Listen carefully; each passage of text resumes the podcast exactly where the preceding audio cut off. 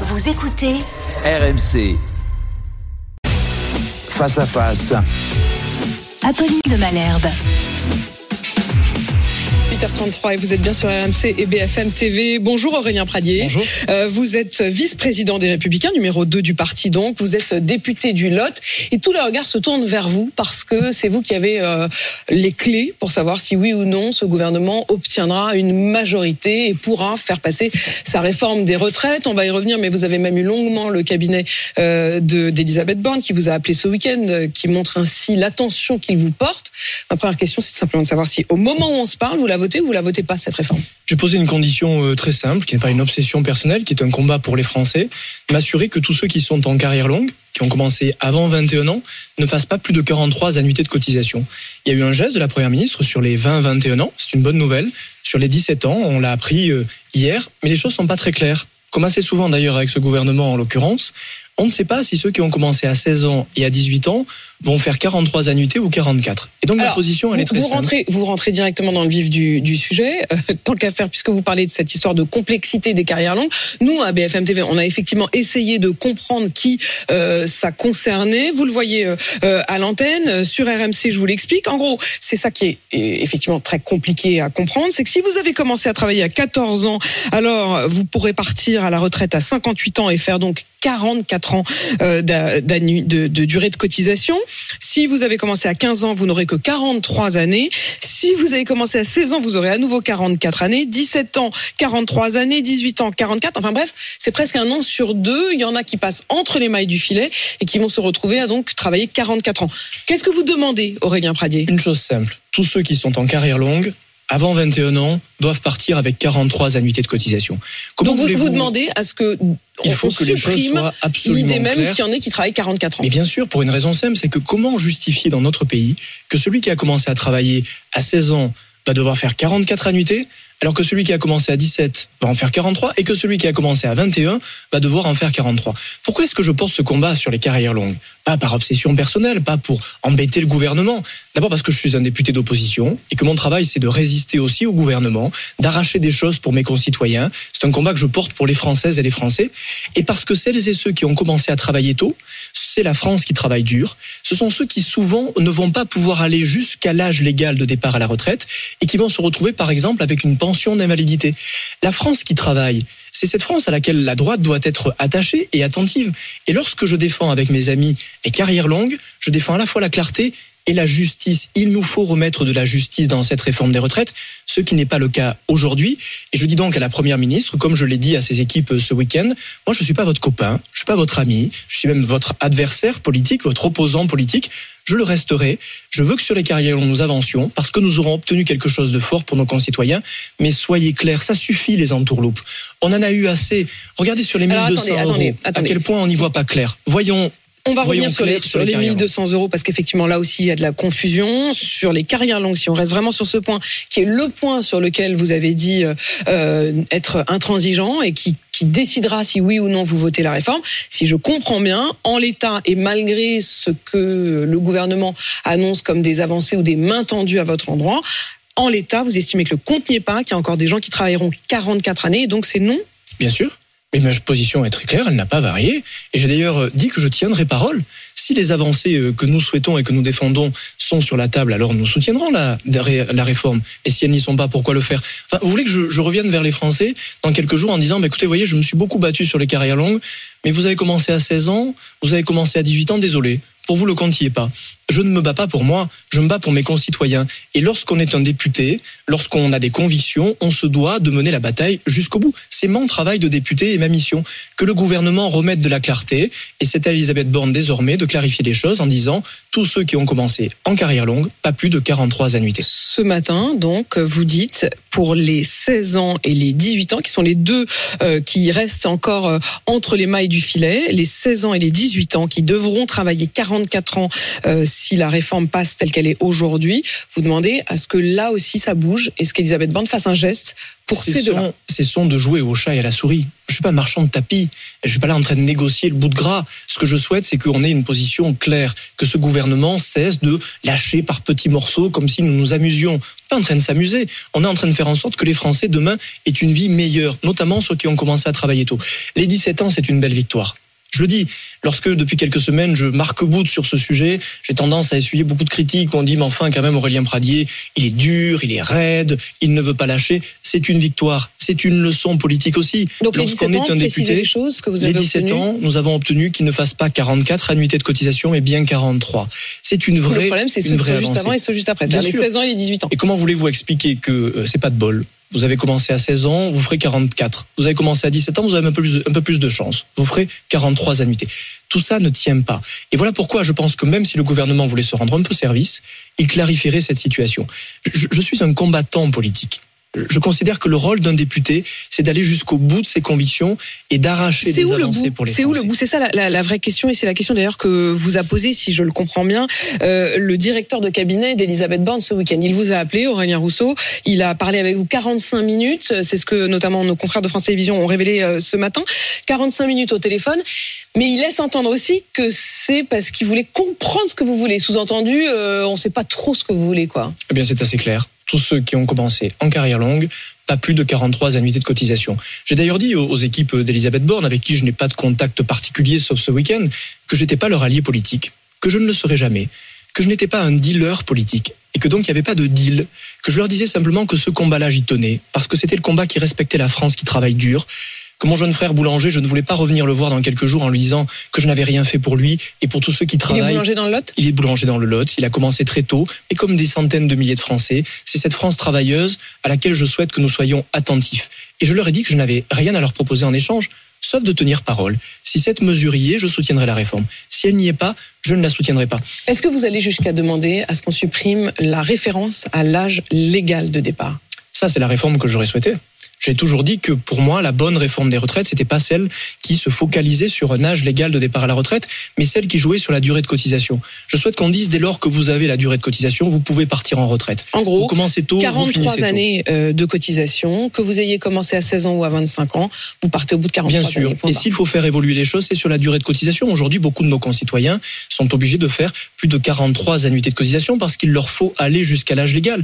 D'ailleurs, ce que je dis, c'est ce que le président de la République, Emmanuel Macron, disait lorsqu'il disait que le seul report de l'âge légal, c'était une hypocrisie. La version Emmanuel Macron, euh, premier mandat. Oui, il y a eu beaucoup de versions d'Emmanuel Macron, comme il y a souvent d'ailleurs beaucoup de versions d'Emmanuel Macron. Lui-même a du mal à trouver sa À l'époque, il disait que c'était injuste de faire jouer l'âge de départ. Il était favorable à euh, ce qu'il appelait la réforme par points, qui a finalement été enterrée. Qui était une manière de prendre en compte la durée de cotisation.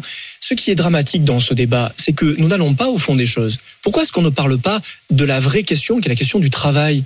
On dit aujourd'hui que le déséquilibre de notre système de retraite est lié à des questions démographiques. C'est pas vrai. Il est d'abord lié au fait que nous n'avons pas suffisamment d'actifs. Comment faire en sorte demain que les centaines de milliers d'emplois vacants dans notre pays soient ça pourvus mais notamment, alors il y a quand même un travail sur le chômage qui a été fait. Euh, il y a ces chiffres du chômage qui ont été publiés hier qui montrent que le chômage est au plus bas euh, depuis des années. Et puis il y a eu cet index senior, vous l'avez pas voté? L'index senior ne sert à rien, absolument à rien. Ce n'est pas avec un index, avec un thermomètre supplémentaire que vous allez régler quoi que ce soit. pas mieux que rien. Et par ailleurs, je pense que cet article était anticonstitutionnel. Je l'ai dit publiquement. Lorsque le gouvernement a fait le choix d'examiner le texte dans un projet de loi de finances de la sécurité sociale, il doit à intégrer des mesures qui ont un impact budgétaire sur le projet de loi de finances de la sécurité sociale en cours. Est-ce que, est-ce que vous êtes favorable à ce que pour euh, augmenter le nombre d'actifs de plus de 55 ans euh, dans les entreprises, il y ait carrément des contraintes, voire des sanctions, des amendes? Je souhaite qu'on travaille à la fois sur les contraintes, notamment pour les plus grandes entreprises, qui sont celles qui souvent respectent notamment le moins les uniquement Notamment, d'abord, je pense qu'il faut commencer par les plus grandes entreprises. Parce qu'en réalité, dans les plus petites et moyennes entreprises, on garde ses salariés jusqu'au bout. Mais il faut aussi poser la question du temps de travail. J'ai fait une proposition il y a quelques semaines qui consistait à dire réfléchissons à augmenter le temps de travail sur quatre jours. Pourquoi ne pas réfléchir à la semaine fait, hein, dans certaines... de quatre jours Le gouvernement le teste. La semaine de quatre jours en 36 à 38 heures. Je pense qu'il faut demain. Journées, hein, quand même. Oui, ça fait des longues journées, mais certains le font déjà. Et je pense que le vrai travail de la droite, c'est de tout repenser. Travailler plus, oui, mais travailler mieux aussi. On doit explorer Une liberté tous dans l'organisation de son temps. On sait qu'il y a certaines euh, entreprises hein, qui ont mis en place ces semaines euh, de quatre jours. C'est pas forcément le vendredi libre, hein, ça peut être un autre jour, mais chacun est libre d'organiser ses 35 heures, 36 euh, éventuellement, comme il le veut sur sur quatre jours. Ça il faut, vous y êtes laissions, il faut que nous laisseons cette liberté. Mais le rôle d'une famille politique, Enfin, ça changerait en retraite. Si, Ah. parce que vous augmentez le temps de travail, Mm. vous augmentez le volume de travail. Aujourd'hui, on travaille en moyenne un peu plus de 36 heures. Si demain on travaille 38, alors vous réglez une bonne partie du problème. Mais je le dis, Mais ceux pour qui vous vous battez là, qui sont ces carrières longues, c'est typiquement le genre de métier où c'est bien difficile de s'organiser sur quatre jours en Vous général. savez que ce sont souvent des métiers qui sont déjà organisés sur des très longues journées de travail. Je ne prétends pas avoir la solution à tout. Je pense juste que le rôle des politiques, c'est d'ouvrir des chemins. Nicolas Sarkozy avait, à l'époque où il défendait la France travailleuse, porté l'idée du travailler plus pour gagner plus. Moi, je crois à l'idée du travailler mieux pour travailler plus. Et je pense que c'est le rôle d'une nouvelle génération, y compris à droite, d'ouvrir des chemins, de ne pas s'arc-bouter sur des vieilles rengaines, sur des vieilles idées. Je pense que le seul report de l'âge légal, c'est une solution qui n'en est pas une en réalité. Mais ça, c'est une autre réforme des retraites. En l'occurrence, c'est pas celle portée par le, Le problème, c'est que vous allez quand même vous retrouver pris en tenaille entre euh, le gouvernement avec qui visiblement vous négociez. En tout cas, le, le gouvernement a décidé de négocier précisément avec vous, Aurélien Pradier, et puis de l'autre, euh, une partie de votre famille euh, politique euh, qui vous attend au tournant. Euh, on a Bruno Retailleau, par exemple, qui a été votre adversaire dans la dans la, course à la présidence des Républicains, qui est arrivé numéro 2. Vous êtes arrivé troisième, qui aujourd'hui est à la tête des sénateurs de droite et qui dit il faudra qu'Aurélien Pradier choisisse s'il vote contre cette réforme. Alors il n'a plus sa place comme vice-président du parti. Il y a un sujet auquel je suis totalement insensible, ce sont les menaces. Personne ne me menace. Et je ne cède à aucune menace et à aucune intimidation. Je suis député de la nation, Bruno Retailleau est sénateur, nous avons tous les deux une légitimité, et la légitimité nécessite de défendre ses convictions. Et j'ai donc dit à Bruno, comme à tous mes amis qui ne sont pas des adversaires, que je continuerai à défendre mes convictions, que les menaces n'avaient qu'une conséquence sur moi, c'est de renforcer mes convictions. La liberté en politique, le tempérament en politique, c'est sûrement un peu ce qu'il nous manque, et je suis heureux de contribuer peut-être en toute petite partie à le réhabiliter. Euh, vous avez parlé des 1200 euros comme étant une entourloupe. Euh, il y a cette question, euh, euh, tout le monde se rend compte qu'en effet c'était confus, au minimum confus. Est-ce que ça l'était sciemment ou est-ce que vous vous dites, bon, ils se sont eux-mêmes pris les pieds dans le tapis, ils n'ont pas réalisé Ou est-ce qu'il y avait de la manœuvre politique pour tenter de faire croire aux Français qu'il y aurait un minimum retraite à 1200 euros? Je ne sais pas ce qui est le plus grave entre l'incompétence et le mensonge. Euh, en l'occurrence, plusieurs ministres ont fait croire sciemment aux Français qu'il y aurait une retraite minimale pour tout le monde à 1200 euros. Nous savons que ça ne sera pas le cas. Nous le savons aujourd'hui. Et c'est pour ça d'ailleurs que sur les carrières longues, je dis attention, pas deux fois la même entourloupe. Ne faites pas croire aux Français quelque chose que vous ne tiendrez pas. Parce que au final, la rupture démocratique, elle sera extrêmement grave. Et c'est ce qui nous guette. Cette volonté de prendre les Français pour des imbéciles en permanence. Cette volonté de les dresser les uns contre les autres. C'est un immense danger. Sur les 1200 euros, nous allons continuer à débattre. Moi, je veux savoir ce qu'il y a au fond. Parce que c'était un des éléments sur lesquels, y compris mes amis politiques, avaient avancé. Si au final, il y a des petites lignes en dessous du contrat qui font que le contrat est rompu, alors je le dis clairement, ce sera sans moi. Ma position, elle est claire. Je ne suis pas un négociateur et je ne suis pas un ami politique de la Macronie. Je ne le serai jamais. 73% des Français disent, et c'est notre sondage euh, Elab, qu'ils considèrent le gouvernement ni clair ni transparent euh, sur euh, ces questions des, retraites. La question, c'est aussi de savoir si vous allez pouvoir, oui ou non, euh, voter, euh, puisque de toute façon tout ça ne sera que théorique si vous n'arrivez pas au fameux article 7. Euh, il faudrait pour cela que la France insoumise notamment retire ces amendements. Ça pourrait se faire dans la journée. Vous les y invitez? Oui, je pense qu'il faut que nous allions jusqu'au bout du débat et je demande à la fois à la France insoumise de nous permettre d'accélérer les débats parce que le spectacle aujourd'hui à l'Assemblée nationale est absolument épouvantable et je demande aussi à Marine Le Pen de ne pas rajouter à la bordélisation de l'Assemblée nationale. La motion de censure qu'elle a déposée, qui est une pitrerie dont on sait qu'elle ne servira à rien, n'a qu'une vocation, c'est ralentir les débats. Il faut que nous allions au bout des débats parce que sans cela, nous allons avoir un problème démocratique. Vous savez, on s'habitue beaucoup à un mode dégradé de notre démocratie. Ce n'est pas acceptable qu'une réforme des retraites qui va changer la vie de nos concitoyens, ce n'est pas une réforme comme les autres, ne soit au final pas votée par l'Assemblée nationale, notamment en première lecture, qu'elle soit peut-être validée en commission mixte paritaire.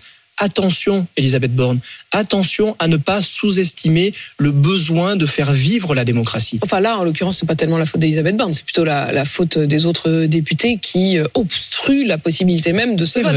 Mais qui a choisi Ou est-ce qu'il est qu y a, euh, de la part des, des députés euh, Renaissance, même une crainte finalement Ça les arrangerait qu'on n'ait pas à voter cet article 7 Bien sûr. Euh, les uns sont les idiots utiles des autres. Je le vois à l'Assemblée nationale. Les députés de la Macronie passent leur temps à dire aux députés des insoumis qu'ils euh, font retarder le débat. Et eux-mêmes le font retarder. Enfin, qui a choisi Il y a un jeu de dupe un peu. Il y a un jeu de pitrerie insupportable aujourd'hui. Le gouvernement Mais vous mettez est pas bien tout content. ça sur le dos d'LFI, quoi. Non, le gouvernement est bien content d'avoir en face d'eux des idiots utiles qui sont les insoumis pour neutraliser le débat. Qui a choisi d'utiliser le 47.1 de la Constitution pour quoi limiter 47.1 le Expliquez bien. 47.1, c'est un article de la Constitution qui fait que le temps de débat est limité lorsqu'il s'agit d'un projet de loi de finances rectificatif de la sécurité sociale. en quelque sorte. Oui, et ça c'est le gouvernement qui l'a choisi. Mm. C'est Emmanuel Macron qui l'a choisi. Personne n'a jamais fait voter une réforme des retraites en utilisant cet outil de la Constitution. C'est donc le gouvernement dès le début qui a voulu faire en sorte qu'il y ait une tension parlementaire et une tension dans le pays. Mais cette méthode-là, c'est la méthode d'Emmanuel Macron, la méthode de la fracturation. Et je pense que c'est une très mauvaise méthode politique et une très mauvaise méthode pour notre pays. Emmanuel Macron, qui a dit hier en Conseil des ministres, les oppositions sont totalement perdues, elles n'ont pas de boussole. C'est sans doute à vous qu'il pensait. Oui, mais moi je sais très bien où je vais. C'est le même Emmanuel Macron qui, il y a quelques années, nous disait que la réforme à 64 ans, c'était une mauvaise idée. C'est lui qui aujourd'hui nous parle de perte de boussole. Qui a perdu sa boussole?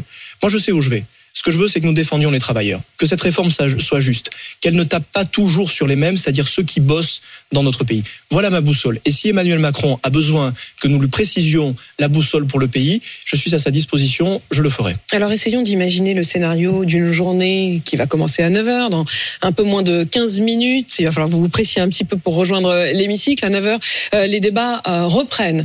Imaginons en effet que LFI retire euh, ces, euh, euh, ces amendements. Que vous vous retrouviez euh, peut-être en fin d'après-midi, aujourd'hui, à devoir voter cet article 7. Vous dites oui ou non? Tant qu'Elisabeth Borne n'aura pas précisé les conditions sur les carrières longues, c'est non. Donc l'article vais pas- 7, ce fameux article 7, cet après-midi, vous êtes prêt à, voter contre Et bien sûr. Attendez, euh, depuis quand un député qui a porté des convictions devrait dire bon, ben finalement, je, je m'arrête là, ça suffit, j'en ai fait assez. Enfin, derrière, il y a des Français, ce sont pas des cases, tout cela, ce sont pas des chiffres. Donc, j'irai jusqu'au bout de cette démarche-là, que la première ministre rapidement précise les choses, qu'Emmanuel Macron cesse d'attiser et, et, et de mettre le feu au pays politiquement, comme c'est le cas depuis euh, des mois, et auquel cas, nous verrons ce qui est le vote sur l'article 7. Vous êtes combien sur cette ligne, Aurélien dans votre groupe? Je ne sais pas, moi je suis pas un chef de caserne, mais je pense que Elisabeth Borne ne doit pas, euh, comme Emmanuel Macron, sous-estimer le fait que beaucoup de députés chez les Républicains n'ont pas envie de se Non, faire rouler dire, dans la farine. c'est un, vous tout seul, c'est 5, c'est 10, c'est 15, c'est. Vous savez, si j'étais tout seul, je pense qu'on ne se focaliserait pas sur moi, en bien et en mal, comme on le fait depuis Vous euh, voulez dire quelques que le cabinet d'Elisabeth Borne ne passerait pas que- 45 minutes avec vous ce week-end alors qu'ils ont d'autres choses à faire ça, je pense que même mes amis politiques ne passeraient pas autant de temps à dire des sympathies à mon égard. Parfois, parfois, quand euh, je vous écoute, si je fermais les yeux et nonobstant le, le petit accent du Lot, euh, vous pourriez être euh, Laurent Berger. Finalement, vous êtes assez proche sur le, la ligne, sur euh, les idées, sur la manière euh, d'envisager cette réforme des retraites. D'ailleurs, lui, il était plutôt favorable à la réforme première version, euh, ce qui semble être au- aussi votre cas. Est-ce que vous vous sentez proche des idées du- de la CFDT Nous avons souvent dans le pays, la droite, réformé les retraites avec la CFDT. Moi, j'ai du respect pour les partenaires sociaux et notamment pour la CFDT, qui est un syndicat Mais réformateur. qu'est-ce que vous faites du J'ai échangé avec Laurent Berger, souvent, et je pense que c'est un homme de grande qualité.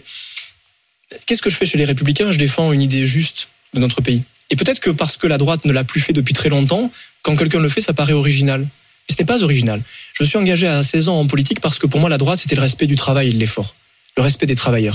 Je suis député du Lot, d'une terre rurale dans laquelle on travaille dur, comme dans beaucoup d'autres Mais, départements. mais pays. Aurélien là, Tout vous, ça, vous récitez un peu votre, réalité. votre, votre laïus. Euh, mais euh, pardon, euh, il se trouve que c'est Éric Ciotti qui a gagné cette bataille des Républicains. Éric Ciotti qui dit bah, le candidat naturel en 2027, ce sera Laurent Wauquiez. Vous pourriez être derrière Laurent Wauquiez. Pour vous, c'est le candidat naturel de la droite? C'est pas tout à fait un laïus que je vous récitais. En fait, c'est les raisons pour lesquelles je me suis engagé en politique. Et ça, c'est important de le comprendre pour les uns et pour les autres. Et ce sont des raisons euh, tout à fait sincères. Moi, je souhaite que pour que la droite gagne en 2027, elle ait quelque chose à dire au pays. La question, c'est pas seulement le choix de notre chef. Ah bah, le pas choix est déjà fait visiblement, c'est-à-dire que Ciotti, Éric Ciotti a, a fait un ticket, comme on dit, euh, avec Laurent Wauquiez, et il a dit dès maintenant euh, qu'il n'y avait pas de débat, que pour lui il y avait un candidat naturel. Oui, Il, y a un candidat naturel il n'y a pas de candidat naturel. Il y a le candidat qui s'imposera euh, demain. Et d'ailleurs, Éric Ciotti lui-même a dit qu'il soumettrait au vote des adhérents la désignation de Laurent Wauquiez. Mais franchement, si nous voulons nous reconstruire après avoir fait moins de 5% à la présidentielle, ce sera en se remettant profondément en question. J'ai admiré... Donc ressortir Laurent Wauquiez vous paraît pas forcément être la meilleure façon de C'est à Laurent Wauquiez de le décider. J'ai admiré euh, Jacques Chirac en 1995 qui parlait à tous les Français. On juge ce qu'on veut de ce qu'il en a fait après. J'ai admiré Nicolas Sarkozy en 2007, avant que ça tourne mal, euh, qui respectait les Français qui travaillaient dur. C'est ça la droite. Et cette droite populaire qui parle au peuple, qui respecte tous les Français, c'est le chemin que nous devons retrouver. Ce qui est quand même frappant, c'est qu'à chaque fois vous dites euh, j'ai admiré le candidat Chirac, le candidat Sarkozy, mais tout de suite vous dites, enfin bon après c'est un peu vrillé quoi. Oui, et eh bien voilà pourquoi sûrement nous avons déçu les Français. Nous les avons déçus parce que les mais promesses mais comment faire en sorte de ne plus les décevoir Eh bien, en, en, reconstruisant, et j'assume d'être parfois un peu le perturbateur, celui qui dit des choses que d'autres n'ont pas envie d'entendre. Si nous voulons demain reparler à tous les Français, il nous faut tout rebâtir de fond en comble. Ça commence peut-être par la réforme des retraites. Et ça commence aujourd'hui, donc dans 7 minutes, puisqu'il est 8h53 sur RMC et qu'à 9h, c'est le débat qui reprend dans l'hémicycle. Merci Aurélien Pradier. Merci vous. Euh, vous êtes vice-président des Républicains, député du Lot. Merci d'être venu sur RMC et BFM TV.